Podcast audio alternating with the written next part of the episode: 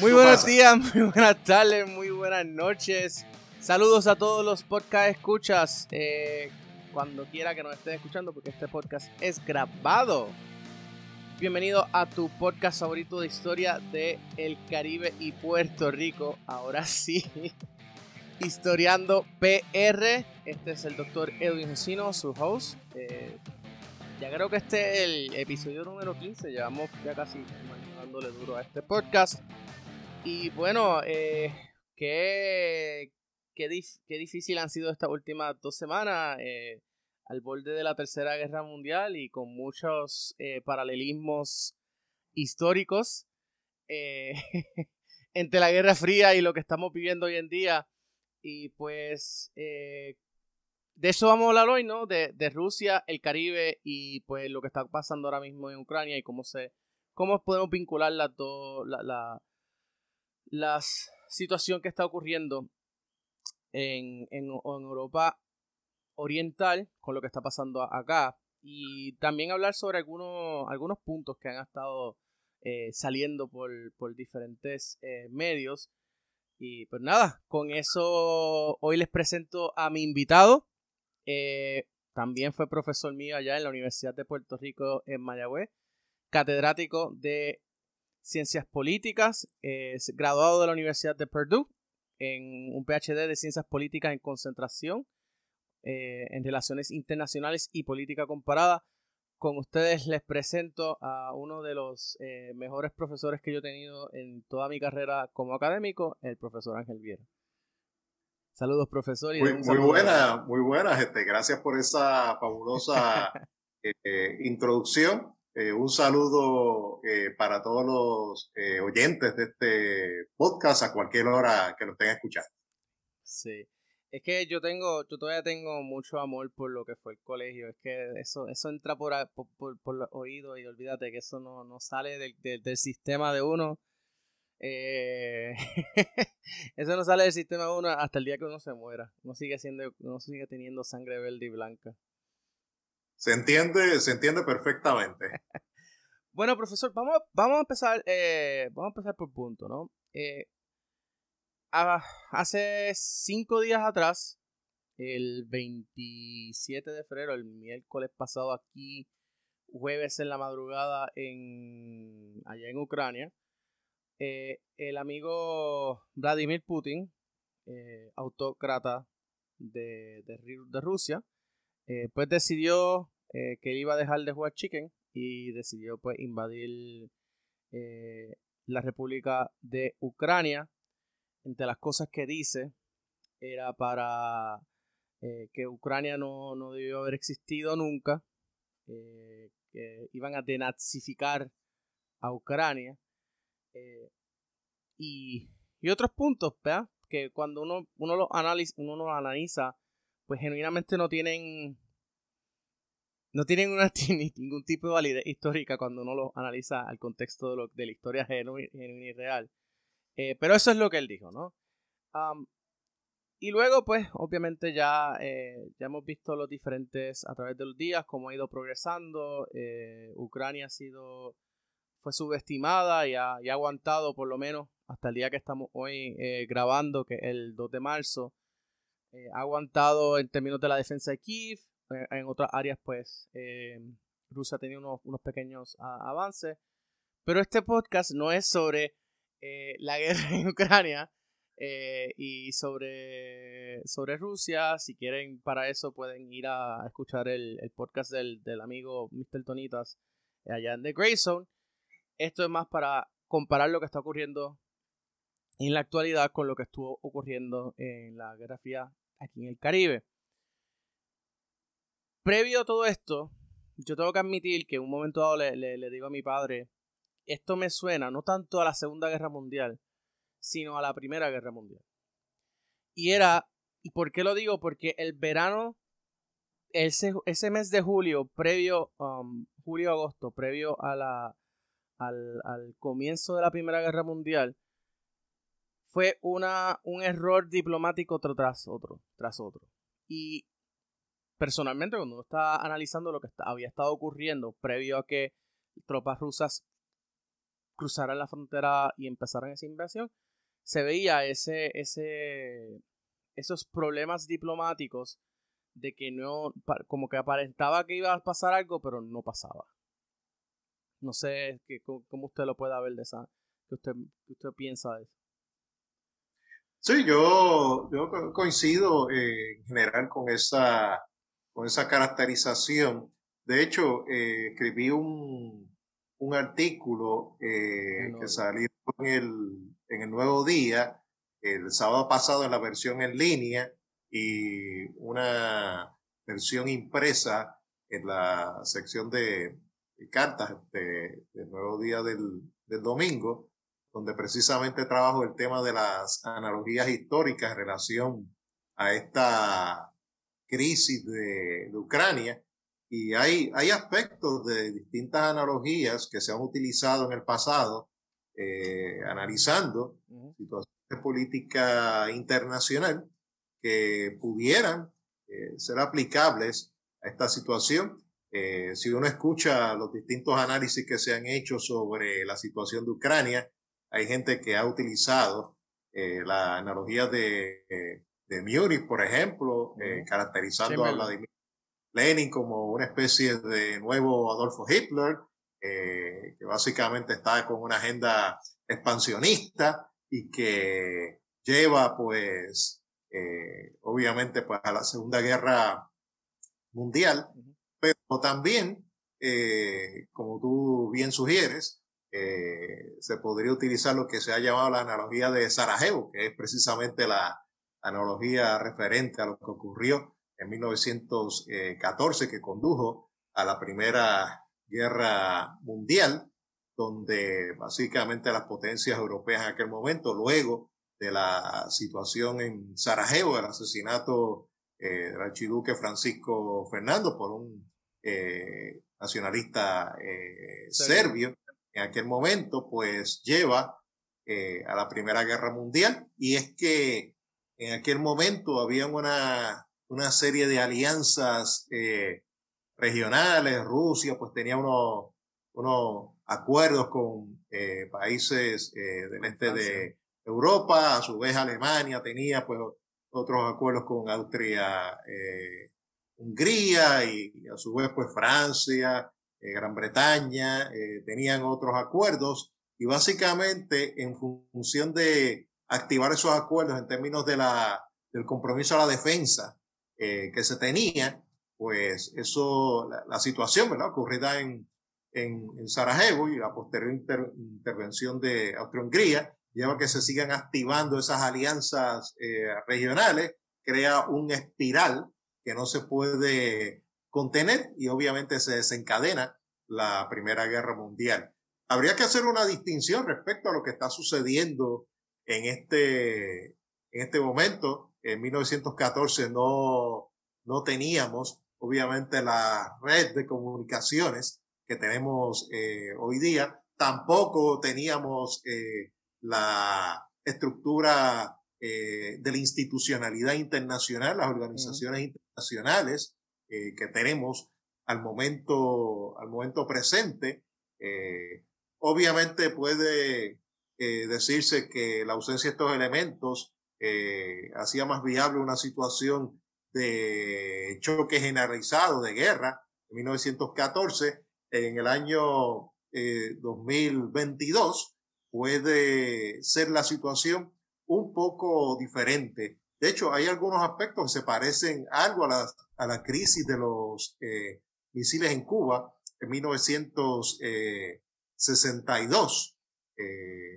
a pesar de lo cerca que estuvo el mundo a una tercera guerra mundial en aquel momento, a un holocausto eh, nuclear, eh, el hecho de que se mantuvieran las comunicaciones entre Estados Unidos, la Unión Soviética, de que pudieran canalizarse a través de la Organización de Naciones Unidas, eh, la ONU, pues me parece a mí que fue fundamental en tratar de buscar alguna especie de arreglo a la crisis delicada que había en aquel momento, pero ciertamente eh, la situación de Ucrania tiene elementos de varias analogías históricas que obviamente no es sino hasta que se desarrollan los acontecimientos que vemos cuál eh, analogía o analogías, ¿verdad? O pedazos de analogías, pues eh, son, son los más factibles para entender qué es lo que está sucediendo.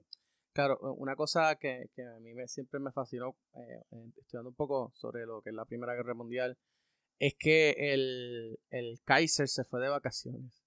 O sea, al Kaiser irse de vacaciones, eh, digamos que lo dejó las decisiones en, en, hombres eh, menos aptos y, y, bueno, eso fue, o sea, hay un montón de errores realmente. Eh, la, la, la, Primera Guerra Mundial, cuando, tú la, cuando uno la analiza, se pudo haber eh, evitado tantas veces.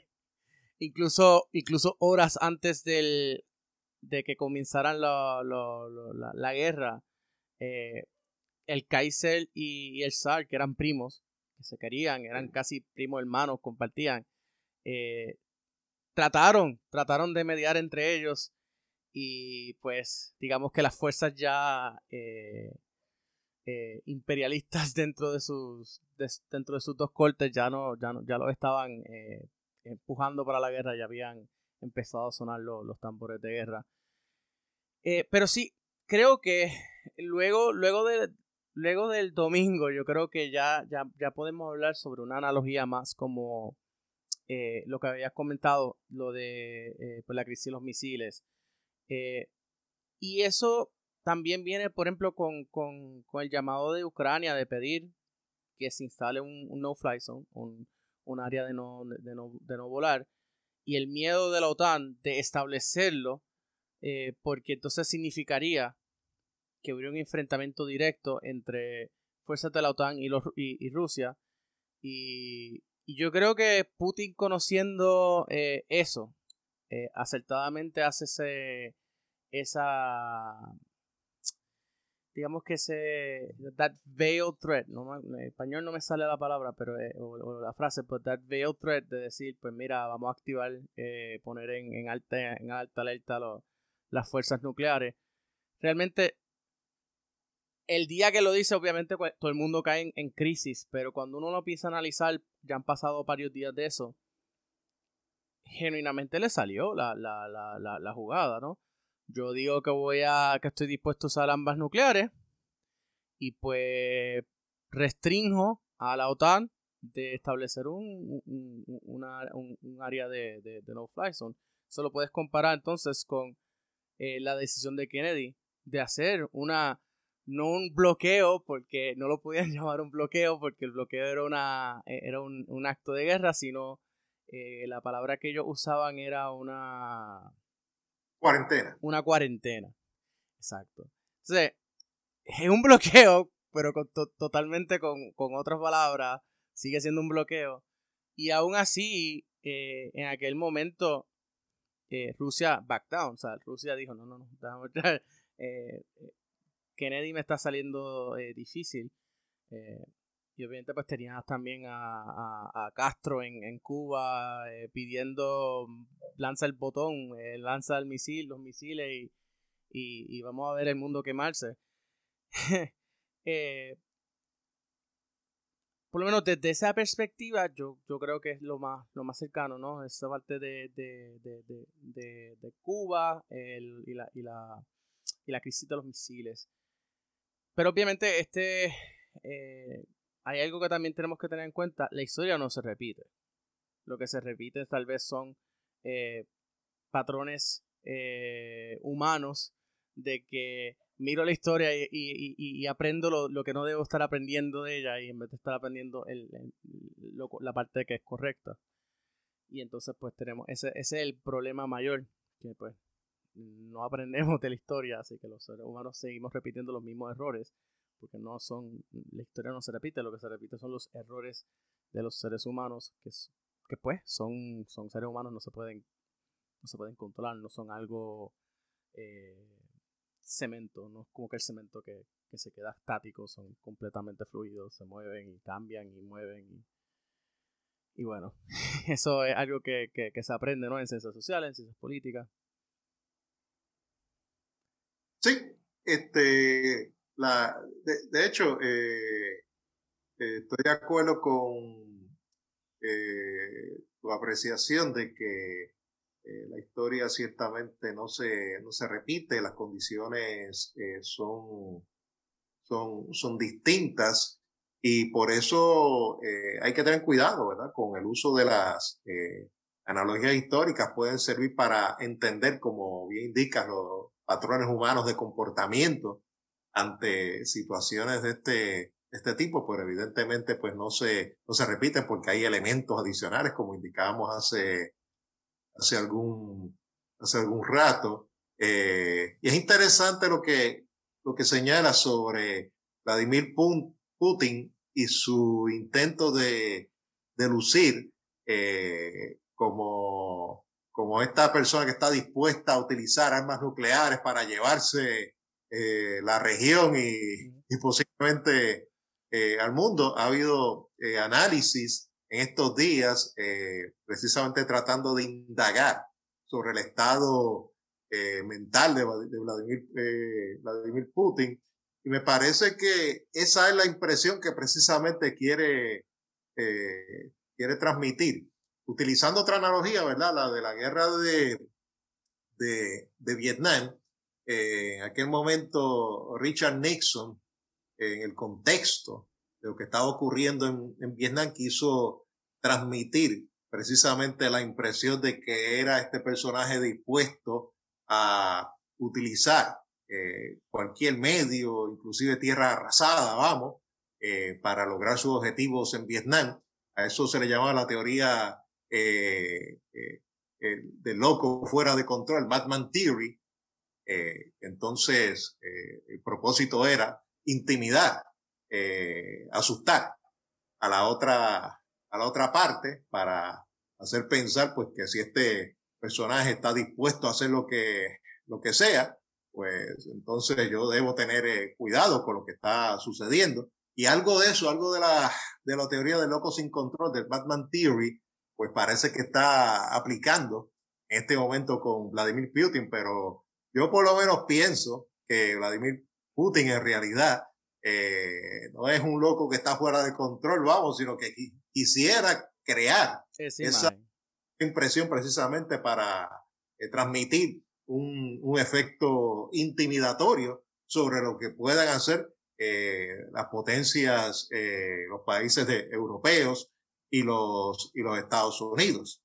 estamos en este punto, ¿verdad? Que también uno puede traer elementos a la teoría de los juegos una, una parte tratando, ¿verdad? Pues de eh, posicionarse, de colocarse de tal manera de crear una impresión en la, en la otra. Y eso pues me parece que conecta muy bien con lo que indicaba sobre la crisis de, los de los misiles. En esas poco más de dos semanas, eh, allá de octubre del año 1962, hubo de hecho múltiples incidentes eh, entre Estados Unidos, la Unión Soviética, mensajes, lo que tú indicas, ¿verdad? De, eh, Fidel Castro, por ejemplo, eh, indicándole a Nikita, Nikita Khrushchev, eh, mira, antes, antes de que los Estados Unidos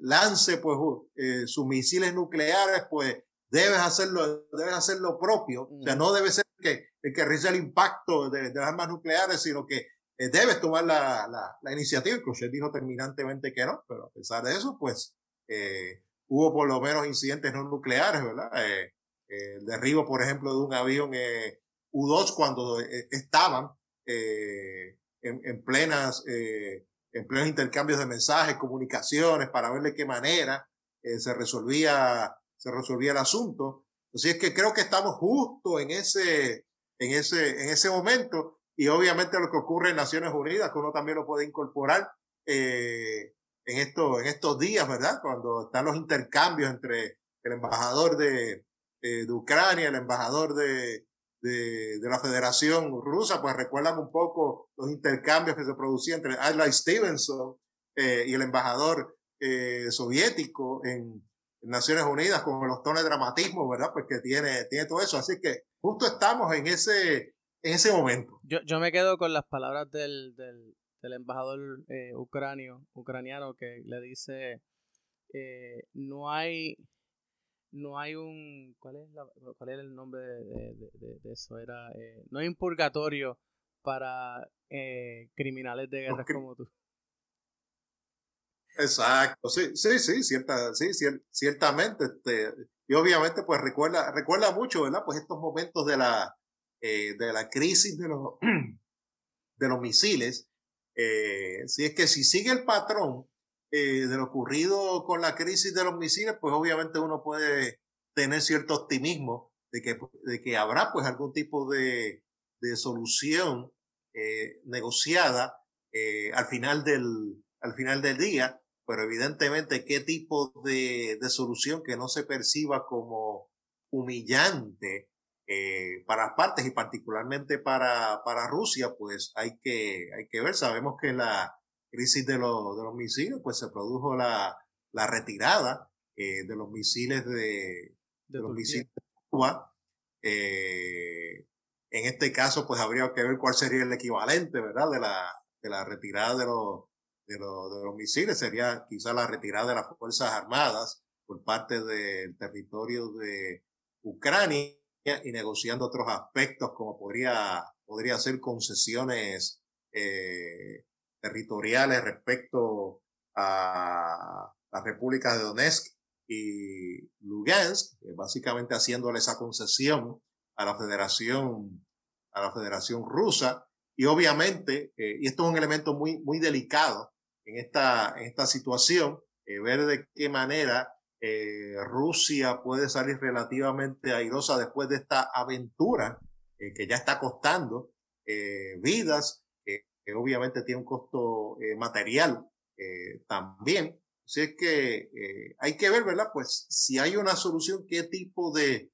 de, de solución podría, podría ser que no, no represente una humillación para, para Rusia eh, en esta situación tan crítica. A mí también yo creo que lo, lo más, lo más que, que preocupa ¿no? es cuando eh, el Kremlin dice que van a que van a tomar en consideración todo lo, todos estos suministros militares y, y, y, y, que van a ser targets, ¿no? Que si los cogen, los, van a disparar. Entonces, si tú le disparas a un, eh, a un avión polaco trayendo suministros de guerra, pues entonces eh, se, activa, el artículo 5 y entonces ya estamos hablando de un conflicto aún mayor.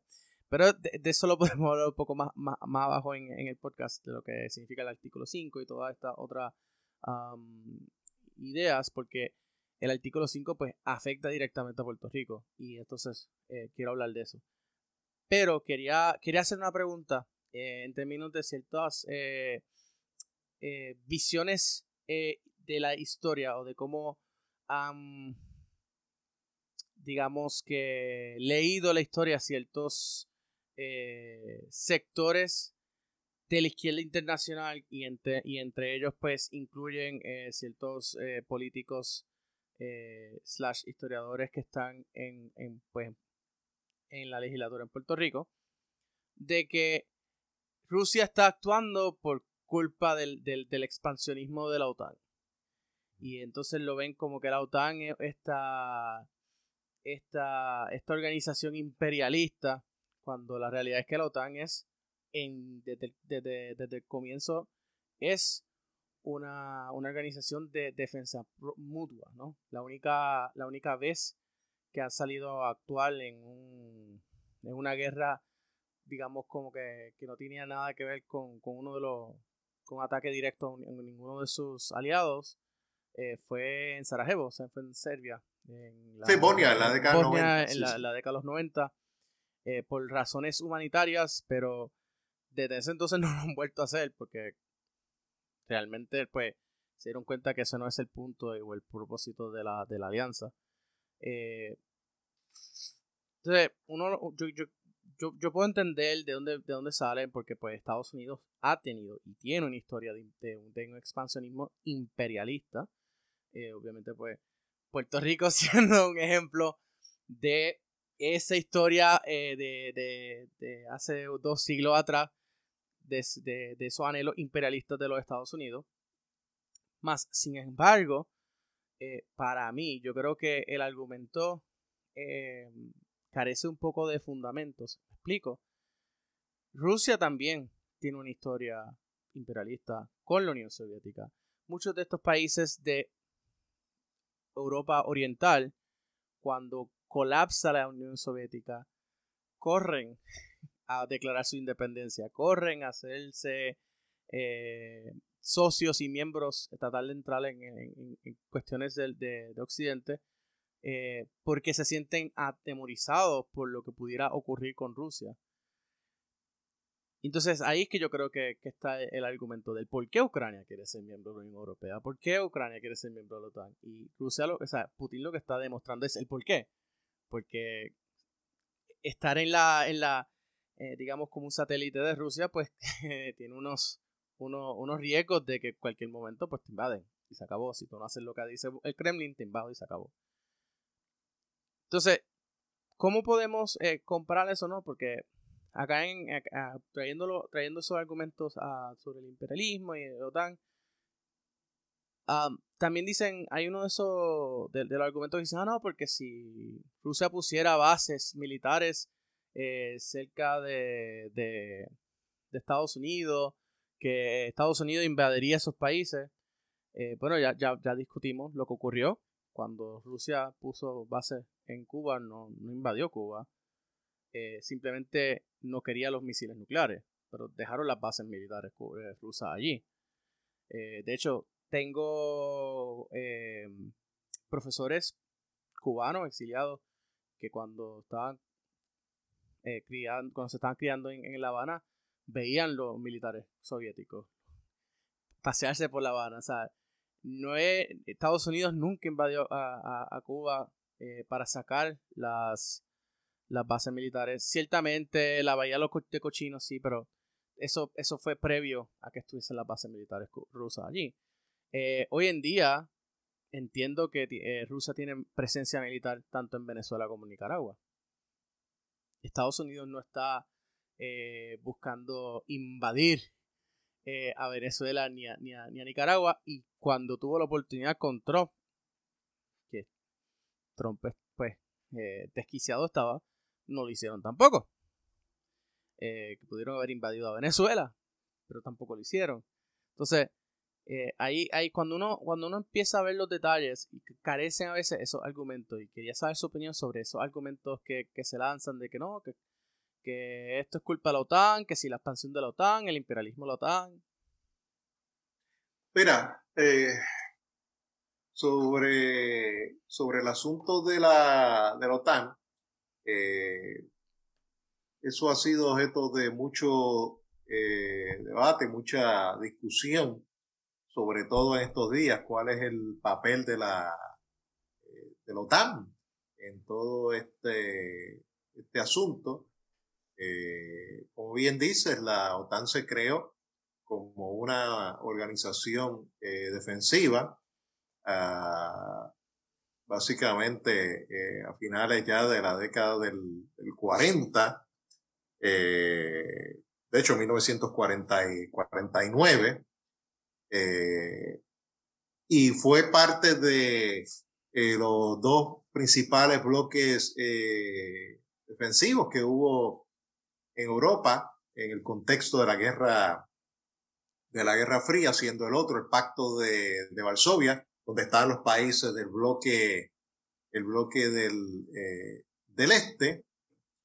Y la cuestión es que, eh, brincando, ¿verdad? Pues obviamente al final de la Guerra Fría, eh, el cuestionamiento principal que se hace respecto a la presencia y la misión de la OTAN es, bueno, pues ¿para qué sirve la OTAN si ya se acabó la guerra, la Guerra Fría, ya no hay amenaza soviética, eh, el pacto de Varsovia se, se, disolvió, entonces ¿para qué tener la, la, eh, la, la, OTAN? Y de hecho, eh, se planteó algunos círculos de discusión relacionados a la política exterior de los Estados Unidos, la posible disolución de la, de la OTAN. En ese momento, a finales de la década del 90, no, se, no se produjo en aquel momento, pero sí eh, hubo hubo discusiones en el contexto del final de la Guerra Fría entre Mikhail Gorbachev eh, y los funcionarios de política exterior de los Estados Unidos en aquel momento, particularmente James Baker, eh, donde se contemplaba eh, un, eh, un acuerdo, eh, un acuerdo realmente tácito, no, estamos hablando de un tratado que se haya firmado ni un acuerdo formal, de que la OTAN no se iba a expandir hacia los países del este, del este de Europa. Y quizás ese es el punto que más confusión ha traído las discusiones en estos, en estos días sobre, sobre Ucrania. Parte del argumento que viene de la parte de, del lado ruso es que, es que los países de Occidente violaron su compromiso sagrado de, de, de, que no se produjera pues una expansión eh, de la OTAN hacia, hacia el este. Y obviamente hemos visto, ¿verdad? Pues una, pues, ciertamente una progresiva eh, expansión de la, de la OTAN en términos de que los antiguos países del bloque soviético pues se han ido eh, incorporando a esa, a esa entidad, pensando nada más que Polonia, Hungría, República Checa, Bulgaria, Estonia, Lituania, Rumania, básicamente el antiguo el bloque, eh, bloque soviético. Así es que eh, la, la, cuestión es ver si aquí hubo pues una violación de un, de un acuerdo formal eh, producido al final de la Guerra Fría y la contestación es que realmente no hubo eh, tal acuerdo formal que comprometiera a, la OTAN a no expandirse eh, hacia, hacia el este. Así es que eh, este es un asunto que obviamente ha generado muchísima, muchísima discusión y realmente no había un, un obstáculo formal más allá de un compromiso que, eh, si acaso informar que no, no, no, no, no tenía un valor vinculante, vamos en términos de impedir una expansión de la OTAN. Aunque obviamente, obviamente, ¿verdad? A pesar de que no, no había ese acuerdo formal, vinculante a nivel de tratado, este es el tratado que termina la Guerra Fría y como parte del tratado, pues no se puede producir la expansión de la OTAN. A pesar de que tal cosa no, no existía, quizás los países de Occidente, de Occidente eh, Europa eh, Occidental, los Estados Unidos, debieron haber tenido un poco más de, más de tacto en términos de, de, permitir esa, esa expansión de los países del este, porque eh, es básicamente una cuestión de relaciones internacionales básicos que pueden crearse condiciones que lleven a la inseguridad de, de una potencia un grupo de países que a su vez en un sistema internacional precisamente propicio a que se generen esas situaciones de inseguridad, pues, ¿qué va a hacer la otra parte? Pues va a tratar de tomar medidas para evitar esa inseguridad.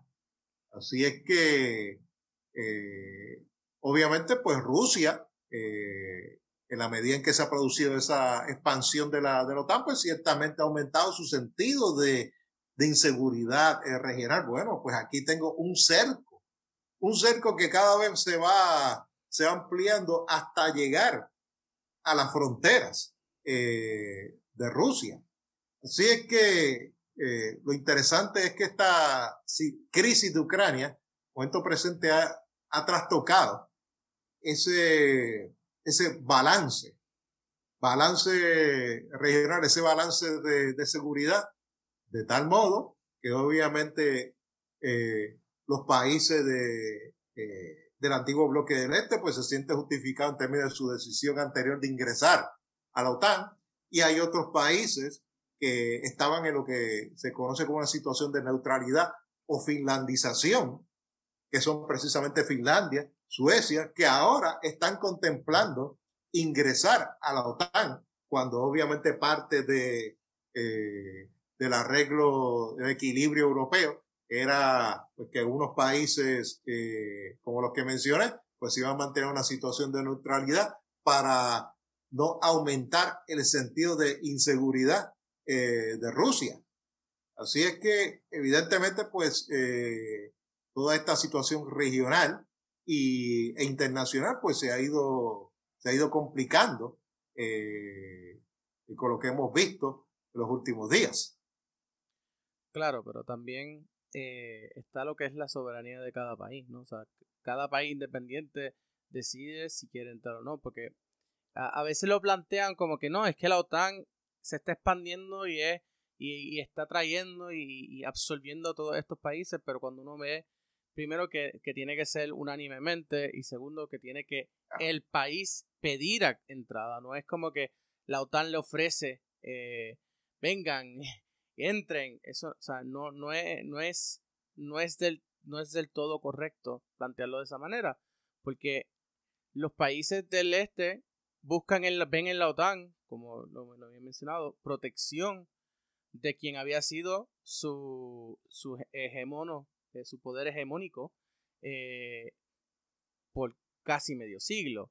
Entonces, a veces creo que la, la perspectiva eh, de, ah, hay que ser antiamericano o anti-Estados Unidos por, porque son el poder hegemónico acá en, en, el occidente, pues a veces ciega a las personas o o a, los compañeros o a los mismos políticos de, de, ver el macro y el, eh, y el micro particularmente de cada situación y de, entrar en, en análisis basados en las particularidades de cada situación. Porque eh, lo mismo pasa cuando, por ejemplo, eh, empezamos a juzgar situaciones o eventos históricos que ocurrieron en el pasado basado en, el día de hoy, en cómo vemos la, la, sociedad del día de hoy, cómo, cómo, vemos el comportamiento del día de hoy. Eh, y eso no es correcto, o sea, uno tiene que ir al momento histórico, entender el contexto sociopolítico de el por qué eso está ocurriendo. Ciertamente hay eventos históricos que no tienen eh, que, que, no importa la década, como por ejemplo la esclavitud, no importa la década, siempre, eh, siempre se, le, se criticó, siempre hubo eh, rechazo hacia esos, hacia esos sistemas y pues poco a poco fue perdiendo eh, su, su, poder y su, su agarre en la sociedad. Pero hay que entender las sociedades, no necesariamente estar de acuerdo con ellas en, términos de parte histórica. O sea que cuando en, vez de, de entrar en estos análisis superficiales como ocurrió en, un telediario, eh, pues simplemente porque Estados, es Estados Unidos y hay que estar en contra de Estados Unidos y es la OTAN y es imperialista, pues ciertamente no se entró en un, análisis consensuado y particular. Yo, yo, no sé, yo en el caso, si hubiese, me hubiese pasado a mí y yo no estoy seguro de lo que voy a decir, prefiero decir, pues mira, no, no, me siento cómodo comentando sobre eso porque no soy un experto en eso. Tengo que leer, tengo que buscar más información para entonces poder entrar y dar una, una, una explicación del por qué estos países de, de, Europa occidental, eh, de, Europa oriental quisieron entrar a la OTAN. Pero se entran en esos juicios y en esos y en esos y en esos análisis simplistas, claro, por razones políticas y por, por, por contexto local a, una situación que es totalmente, eh, que sí afecta a Puerto Rico eh, en términos históricos, eh, pero que ciertamente no tiene el contexto de lo que está ocurriendo en Ucrania, no es el mismo contexto de lo que ocurre en Puerto Rico. en Puerto Rico el 90% de la población en varias ocasiones y de varias maneras ha dicho que quiere que tener una una relación cercana a los Estados Unidos de una manera u otra, versus que Ucrania está diciendo que no, no queremos tener una, una relación cercana con, Moscú, queremos acercarnos más a Europa. Entonces, ahí, es que, ahí que entra lo de, ¿se va a respetar la soberanía de los pueblos o queremos imponer eh, nuestro criterio sobre otros simplemente porque es nuestro criterio y, bajo nuestro criterio está correcto. Claro, mira, has dicho, dicho varias cosas que pueden conducir por lo menos a tres líneas de, tres líneas de, de, análisis. Eh, y, partiendo interesantemente de eh, la premisa de la autodeterminación eh, de, de, los pueblos y las determinaciones que pueden llevar a cabo como entidades o países o países soberanos, por un lado, eh, lo que señalaba respecto a la, a la OTAN, pues claro que ciertamente como países soberanos tenían derecho a, a solicitar y la, y la OTAN pues tenía la potestad, la facultad de, de aceptar, ¿verdad? Eh, aceptar o no, pues esas, eh, eh, esas entidades, eh, esos, esos países, eh, pero obviamente siendo una, una alianza eh, de carácter defensivo ciertamente, pero militar eh, a, su, a su vez.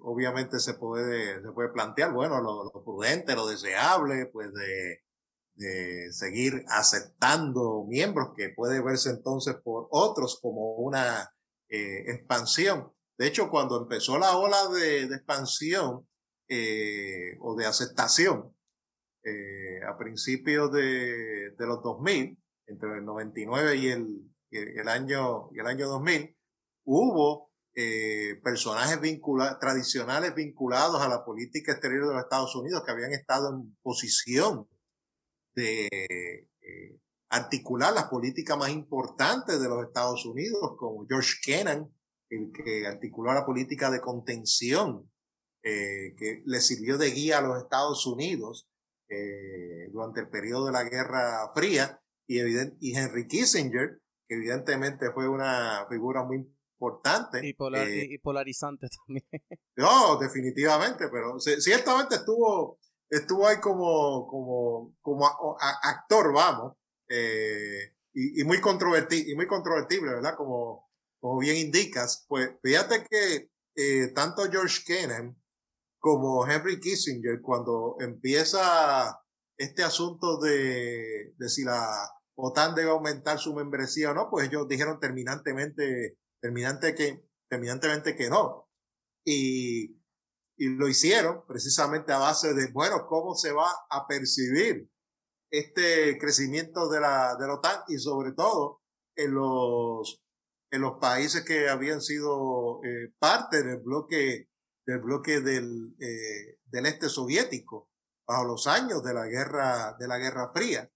Eh, así es que hay toda una escuela de, una escuela de pensamiento que obviamente plantea, ¿verdad?, que quizás este asunto no, se, no se trabajó desde, la, desde el mejor acercamiento posible, tomando en cuenta, bueno, y cómo va a reaccionar la otra la otra potencia eh, significativa de, esta, de, de Europa, eh, Rusia, eh, cómo va a percibir, cómo va a ver lo que está, lo que está eh, sucediendo.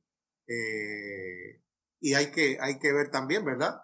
Eh, eso, eso obviamente se puede plantear desde un ángulo de relaciones internacionales clásico. Una, una potencia que obviamente recibió el efecto eh, de un colapso en términos de su, de su poder internacional, como fue Rusia, la disolución de la Unión Soviética, eh, obviamente ver como tú bien decías que se le escapaban, ¿verdad? Eh, los, países que estaban bajo su órbita de, de influencia, cómo, cómo esta, esta potencia eh, venida a menos en un sentido, aunque ciertamente potencia importante. Eh, va a ver esto en términos de sus dinámicas internas, las dinámicas políticas que se pueden, se pueden crear.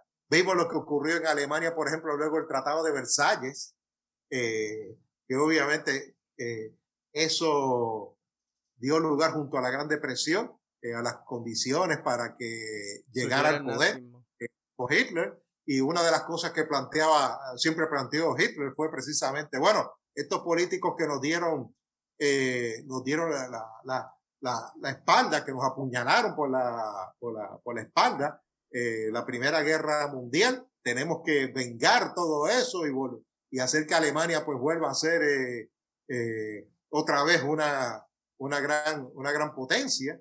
Eh, y algo de eso también ha estado ocurriendo en, en, Rusia. Así que fíjate que la energía alemana, ¿verdad? Pues nos lleva, nos lleva pues a, a lo que está ocurriendo en, en Rusia, este sentido de que, bueno, pues, pues eh, como decía Putin, pues esta la, eh, el colapso de la Unión Soviética, pues ha sido eh, una catástrofe geopolítica eh, y evidentemente miren el cerco que nos están haciendo eh, las potencias occidentales aceptando a cada vez más miembros de la, de la OTAN en su, en su seno. Así es que parte de eh, alguna gente, ¿verdad? Pues en el, en establishment ruso, por llamarlo de esa, de esa manera, inclusive algunos teóricos geopolíticos de ese lado del mundo, pues que planteaban, no, no, hay que, tenemos que tratar de volver, ¿verdad? A estos días de la Gran Rusia, ya no soviética, sino la Gran Rusia imperial zarista eh, de otra, de otra, de otra época. Y e, ese tipo de visión geopolítica, pues va ganando terreno en algunos, en algunos círculos y obviamente eh, también es un elemento a considerar en, lo que ha estado haciendo Vladimir Putin. Eh, eso por un lado, respecto a, a lo que indicabas eh, sobre cómo algunos sectores de izquierda perciben lo que está, lo que está ocurriendo. Es interesante cómo eh, una persona que, publicó su postura en estos días eh, está pues un cargo en, el Senado de, Puerto Rico hizo referencia a, aquellos viejos debates eh, marxistas de, de, principios del siglo del siglo XX, los escritos, por ejemplo, de Vladimir Lenin sobre la autodeterminación eh, de, las, de las naciones, y ciertamente eso eh, eh, se ha distorsionado y, y malinterpretado por algunos sectores de la, de la izquierda para tratar de crear una, una, una, especie de justificación para lo que Vladimir Putin está haciendo, cuando si uno se deja llevar por los escritos de Lenin sobre la, auto, la autodeterminación y por lo menos sus acciones al principio de la Rusia soviética, donde decía, bueno, pues que, ¿qué ha sido la Rusia zarista? Ha sido una cárcel de naciones. Y a esta cárcel de naciones tenemos que, tenemos que crear eh, puertas de salida que sería precisamente el principio de, auto, de autodeterminación, eh, reconociendo inclusive el derecho a, el derecho a la, a la secesión. Pero evidentemente estas cosas, ¿verdad? Mucho, mucho más fácil escribirlas y decirlas que estar al frente del país y entonces tratar de, tratar de aplicarlas. Básicamente, todo esto que planteaba, planteaba Lenin respecto a que de esta cárcel de nacionalidades puede haber una llave de salida es el principio de autodeterminación, pues todo eso quedó sepultado con, con Stalin, evidentemente. Y hay algunas de estas cosas, ¿verdad?, que tienden a olvidar lo, lo, la, gente de izquierda, pues que está tratando de justificar eh, lo, lo, que está ocurriendo. Obviamente parece que, parece que confunden a Vladimir Lenin con Vladimir Putin y creen que están en la Rusia eh, eh, de hace 100 años, en 1922, la Rusia bolchevique, y evidentemente esta es una Rusia autocrática del año eh, 2022. Evidentemente las circunstancias pues son bien, eh, bien distintas. Así es que, eh, obviamente pues ha habido una eh, distorsión, ¿verdad? Pues de la, de la izquierda, inclusive alguna gente que yo he visto citando a, a teóricos, teóricos del derecho, eh, para justificar alguna postura de derecho internacional que pueda validar lo que está haciendo Vladimir Putin, cuando un teórico como Pachukani, por ejemplo, eh, eh, que ha sido citado pues para justificar esa, esa postura, pues Stalin se encargó de él, eh, precisamente en la década del 20 eh, del siglo del siglo pasado. Así es que eh, obviamente pues yo he visto pues ciertamente posturas pues más más consistentes, ¿verdad? Que se han puesto a la a la invasión de, Ucrania, pero otras pues que ciertamente eh, tienen un gran elemento de, elemento de confusión. A mí, a mí lo que me, me fascina es que, por ejemplo, si esto fuese Estados Unidos invadiendo a cualquier país por ahí, ¿no? Estarían, eh, serían los primeros en estar eh, hablando del imperialismo y de que si cualquier persona viene y le dice, ah, pero esta es la razón por la cual está ocurriendo esto, ah, no, pero eso, eso whataboutism, no, eso no hay que enfocarse, es que es una, una cuestión imperialista, entonces, cuando es Rusia, pues entonces empieza el what about y eso, espérate, pero esto es ruso, está bien, pero y mira Estados Unidos que invadió a, Irak y Afganistán y, y, cuando uno ve la sociedad que salió, la sociedad estadounidense que sale precisamente que se desarrolla y que vivió esa, esa época, hoy en día la sociedad estadounidense, tanto, tanto republicanos como, como demócratas, son están en contra de cualquier tipo de guerra no están buscando invasiones, no están buscando la guerra. Entonces, cuando, eh, cuando volvemos, cuando los veo es como, pero si ustedes no vieron, no han visto la, la, el resultado de esas dos guerras, de que Estados Unidos se ha vuelto menos intervencionista. Sí, venden, ven, bueno, dije menos, no dije que no sean intervencionistas, dije menos intervencionistas, por si acaso, para dejar clarito eh, usar bien eh, la clave. No, que no voy a entrar en, en, en rabbit holes en esto. Uno, uno, uno, es que no hay, para mí no hay ningún tipo de, de justificación. Porque, por ejemplo, si el problema de Putin es con la OTAN, pues mira, negocialo con la OTAN. Llega un, llega un acuerdo directo con la OTAN. Ok, puede eh, eh, Ucrania puede entrar, pero no me puedes poner no me puedes poner ahí ningún tipo de, armamento nuclear ni nada de, ni nada ningún tipo de armamento que, se pueda considerar ofensivo. Igual Estonia, Latvia y, los el resto de los países bálticos.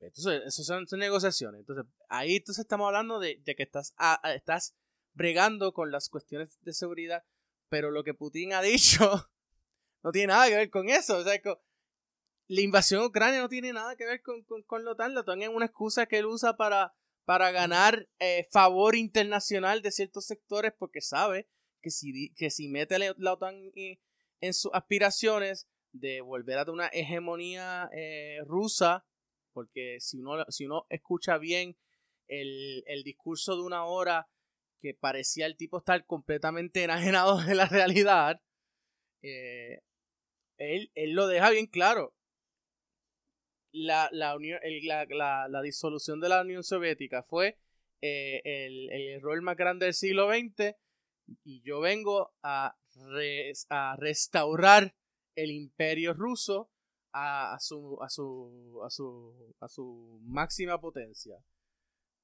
¿Y qué significa eso? Pues que entonces él quiere tener bajo, bajo el control de Rusia a Ucrania, quiere tener bajo el, el, el, el control ruso pues obviamente a los países bálticos, a Polonia, eh, eh, a Finlandia, que en un momento dado también fue, eh, fue parte del, imperio ruso, y así sucesivamente. estamos hablando de un, de, un poder imperial expansionista.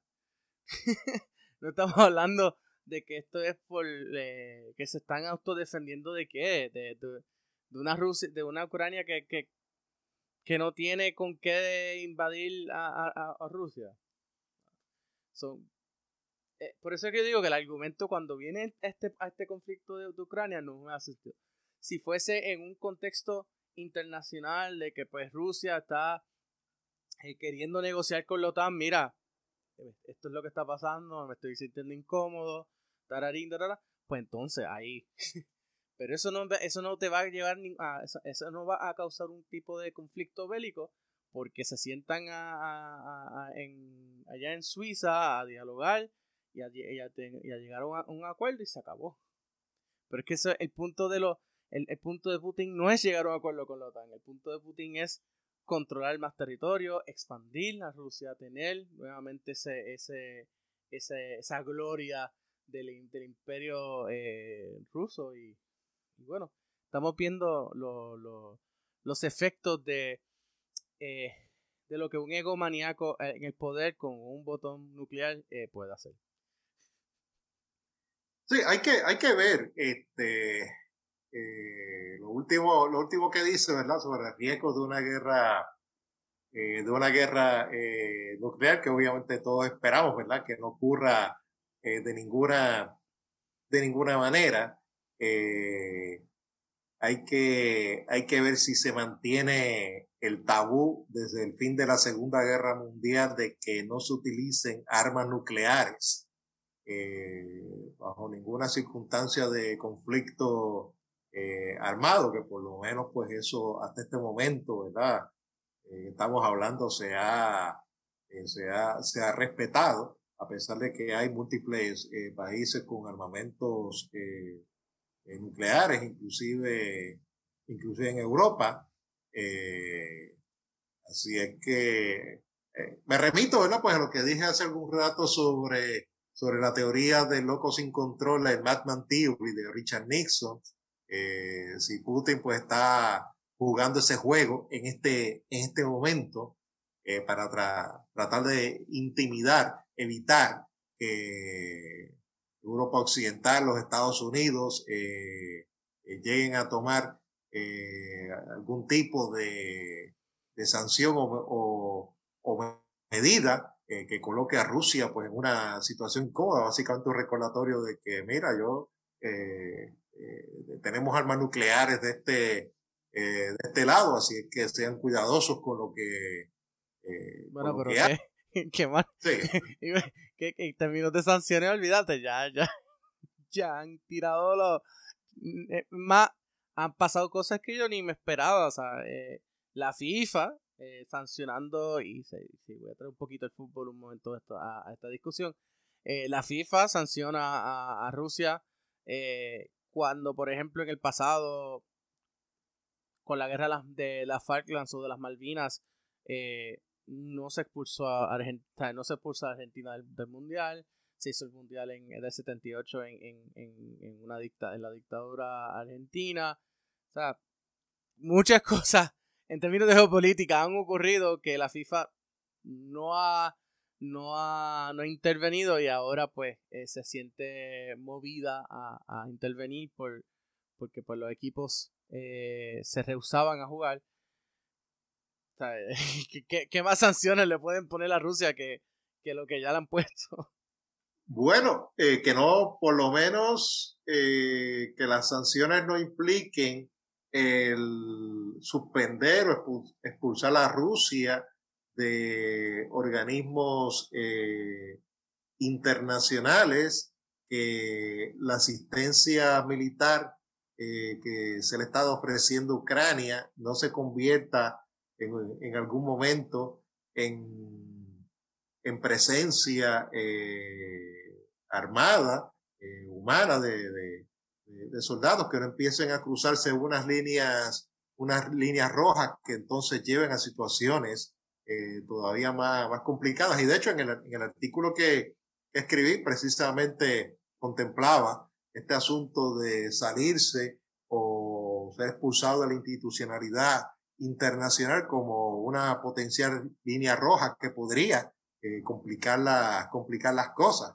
Y es que pues a eso eso, eso, eso más bien pues era lo que me, lo, que estaba refiriendo. Pero en términos de eso, ¿no sería haber cruzado esa línea roja cuando ayer en un discurso que iba a dar Lavrov en, en el, en el Consejo de, de, de, de, eh, Human Rights Council, sí. Eh, eh, básicamente todos los diplomáticos se pararon y se fueron no, no, eso no sería, no sería eso una, una, una línea roja de que diplomáticamente han aislado a, Rusia.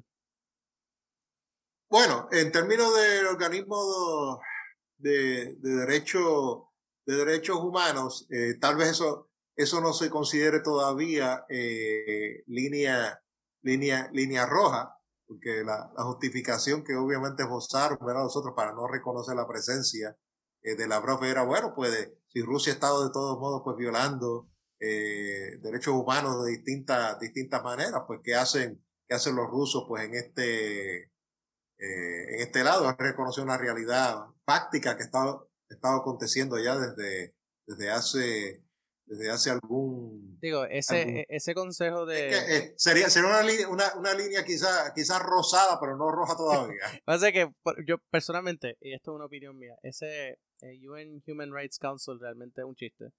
Um, porque tú tienes a Saudi Arabia es miembro, tienes a Irán que es miembro, entonces eh, mucha, muchos países que violan los derechos humanos todos los días eh, son miembros y es como, hay que pensarlo. esa, ok, esa, eso como que pues no, realmente no tiene mucho efecto, no, tiene mucha importancia.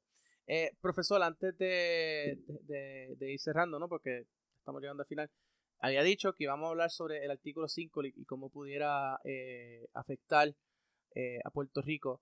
¿Nos puede explicar qué es el artículo 5 del Tratado de la OTAN y entonces cómo eso afectaría a Puerto Rico, donde actualmente pues tenemos presencia militar de los Estados Unidos?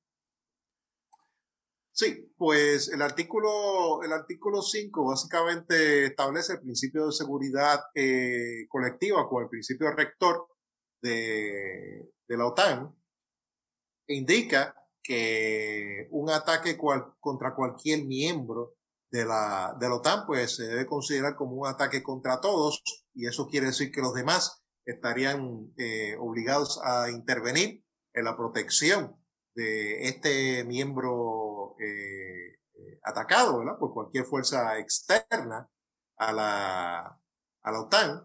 Así es que, eh, evidentemente, pues, si se produce algún tipo de acción, ataque, entonces cabe la posibilidad de que se invoque el artículo, el artículo 5. Lo que se ha estado en discusión en estos días es ¿Qué se podría considerar eh, un ataque? Si era ataque militar convencional eh, o si se tratara de un ciberataque, eh, si eso podría considerarse suficiente para invocar el artículo 5. Eso pues no ha estado, no ha estado muy claro en las discusiones que ha habido, ¿verdad? Pues en estos días referente a la situación de Ucrania. Obviamente pues estamos en otros tiempos donde la guerra no, eh, no pueden considerarse únicamente como guerras convencionales, sino guerras también pues de otro tipo, guerras eh, ya eh, asumiendo un carácter ciberespacial, si uno puede llamarle de esa, de esa, de esa manera. Es que estamos en terreno nuevo en ese, en ese, en ese sentido. Este, y obviamente pues brincando, ¿verdad? Que creo que quería discutir algo sobre el, Caribe también, ¿no? Sí, en, el sentido de, en, el sentido de cómo, cómo, una activación del artículo 5 eh, afectaría a Puerto Rico. Eh, pues porque aquí tenemos bases militares, o sea, todavía aquí hay bases militares, hay, eh, hay efectivos militares en Puerto Rico.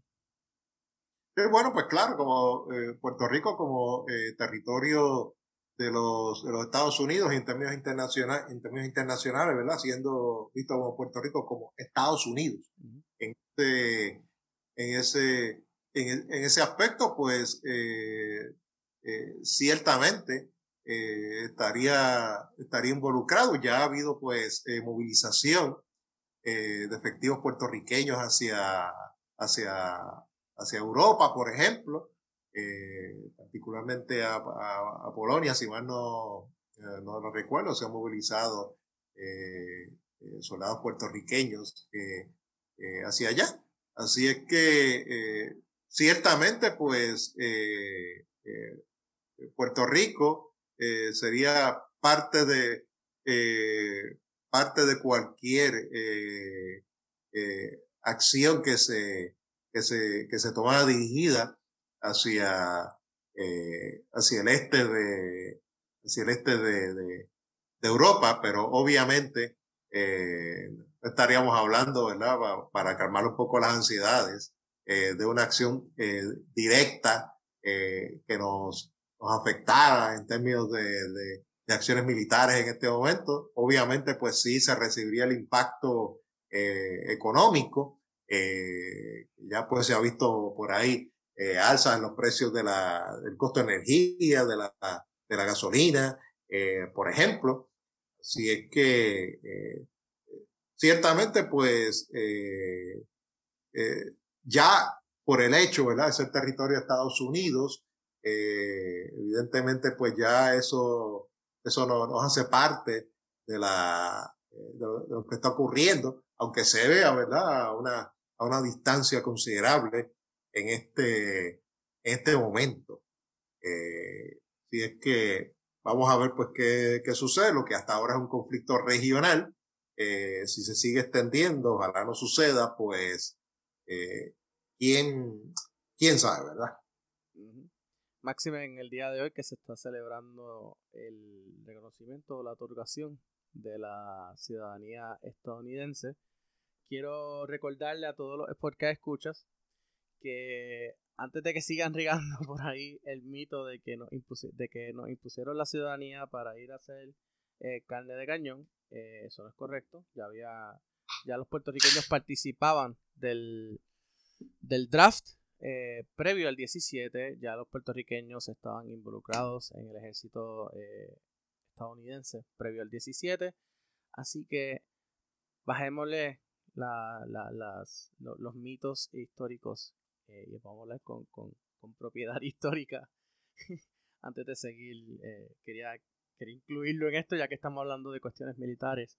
Eh, quería cerrar eh, con ese con, con, eso porque ya lo ya, eh, como, como todos los, los, segundos de marzo ya, ya he visto tweets por ahí no que si no dieron la, la, ciudadanía para hacer caña de cañón y estoy seguro que van en algún momento van a decir que van a vincular eso con Ucrania porque es lo que es lo que está de moda así que Nada, profesor, si alguien quisiera comunicarse con usted, ¿cómo lo puede hacer? Bueno, pues eh, en mis redes sociales tengo, tengo presencia en Twitter, eh, por ejemplo, como bien tú, tú sabes, este correo electrónico, pues eh, prof,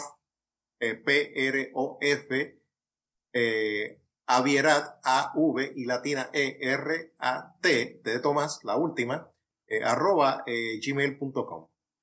Okay. Y el para porque para los que quieran comunicarse con, en Twitter, arroba qué?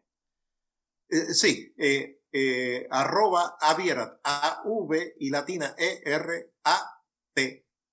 Te Tomás, la última. Perfecto. Y como siempre, a mí me pueden encontrar en Instagram y en Twitter en arroba A. Y nada, gracias eh, doctor Viera, por estar con, nosotros. Aquí eh, eh, discutimos varios temas interesantes en relación a lo que está ocurriendo en Ucrania y cómo eso ha estado afectando a Puerto Rico y todo lo, todos esos análisis y vínculos que, históricos que hay entre el pasado ruso en, el Caribe, la actualidad, etcétera. Muchas gracias por compartir con nosotros. Y nada, nos veremos el próximo episodio de Historiando. Eh, hasta la próxima.